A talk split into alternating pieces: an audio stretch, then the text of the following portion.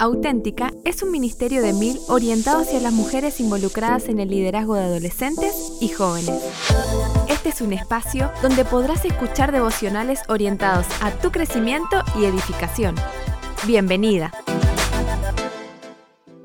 Seguimos con la serie Ayuda al adolescente a lidiar con la rebeldía por Roxana Lourenzo.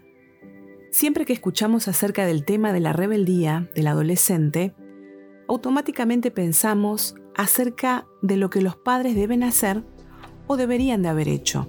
Pero este devocional no está enfocado en la familia del adolescente ni en sus padres, sino en las personas que están en condiciones de influenciar sus vidas, ya sea desde la iglesia o desde la cercanía.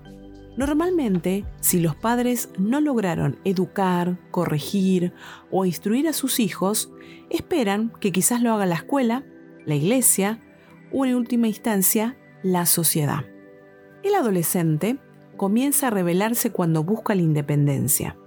Ellos necesitan distanciarse de la relación de protección y dependencia de los padres para lograr su propia identidad y a posterior su propia autonomía.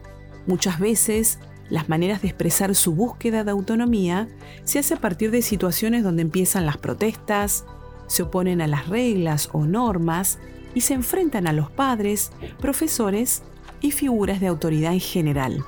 Por ello, debemos saber que en primer lugar la rebeldía está ligada al corazón del hombre en general.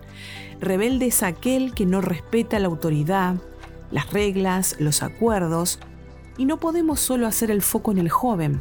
Tenemos que manejarnos con cuidado, porque nuestro corazón también es engañoso y rebelde. Engañoso es el corazón más que todas las cosas y perverso. ¿Quién lo conocerá? Jeremías 17:9. Y la realidad es que todos luchamos con la rebeldía que hay en nuestro corazón, inclusive como adultos, pero deseamos que el adolescente triunfe de manera correcta en su autonomía, en la concreción de su identidad, pero queremos ayudarle para que en ese proceso, en ese camino, no tome decisiones equivocadas que terminan haciendo daño a su vida y a la de los demás. Esto me hace acordar a la historia tan conocida del sacerdote Elí, cuando sus hijos se opusieron a la autoridad de su padre, de sus enseñanzas sacerdotales y en última instancia a las enseñanzas de Dios. No sabemos la edad de ellos, pero sí sabemos que ellos fueron deliberadamente e intencionalmente rebeldes y si leemos el texto que está en 1 Samuel 2, 2 al 36, podemos rescatar verdades para poner en práctica hoy en día. Los hijos de Eli no tenían conocimiento de Dios. 1 Samuel 2.12. Ellos vivían en el templo, servían a Dios, pero no conocían y no tenían conocimiento de Dios. Como una líder de jóvenes o adolescentes, una de mis prioridades debe ser que ellos conozcan a Dios le conozcan a Dios mismo. Pueden aprender de todo o hacer muchas cosas en los encuentros con los jóvenes, o inclusive hasta vivir en el templo. Pero si no hay estudio de la palabra y conocimiento de Dios, todas sus decisiones van a ser tomadas según su propia sabiduría. Los hijos de Eli también despreciaban el trabajo que Dios les había asignado. Siempre escuchamos que los jóvenes desean tener responsabilidades, pero en este caso las tenían, pero las hacían mal las hacían a su propia manera, no a la manera que Dios había instaurado, sacando ventajas para su propio provecho. Esto también es importante de enseñar. Debemos hacer las cosas a la manera de Dios. Los hijos de Eli también cometían pecados sexuales, al igual que hoy los cometen nuestros jóvenes, y esos pecados merecían ser apedreados según Deuteronomio 22-21. Elí no les mencionó esta ley cuando le llamó la atención, Solamente le preocupó el testimonio que ellos tenían y lo que los demás hablaban de ellos.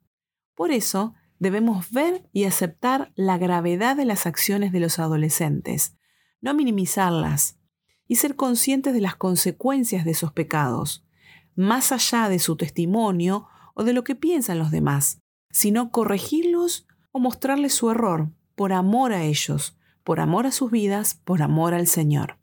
Y el último consejo que podemos sacar de esta gran historia es acerca de lo que Elí no le hizo a sus hijos.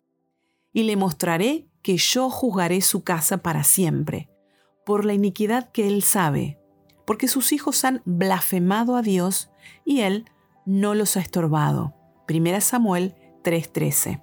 En la rebeldía de los adolescentes podemos optar por dejarlos o por estorbarlos. Esa palabra significa impedir el paso a personas inutilizando el camino o colocando un obstáculo infranqueable a su paso. Estorbar también está asociado a confusión.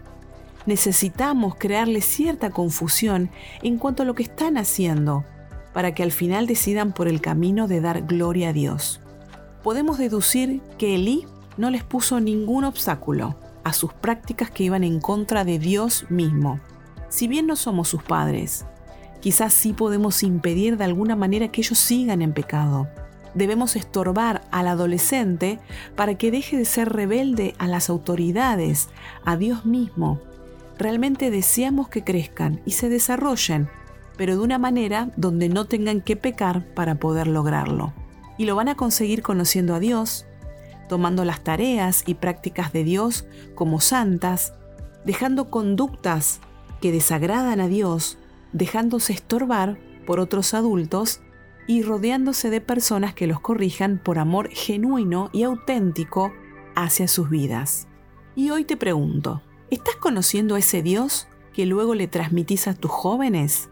¿Cómo estás tomando las responsabilidades que Dios te dio en el ministerio? Cuando corregís a alguien, ¿lo haces por amor o simplemente como Elí, por lo que los otros piensan? Por último, ¿estás logrando estorbar la vida de alguien?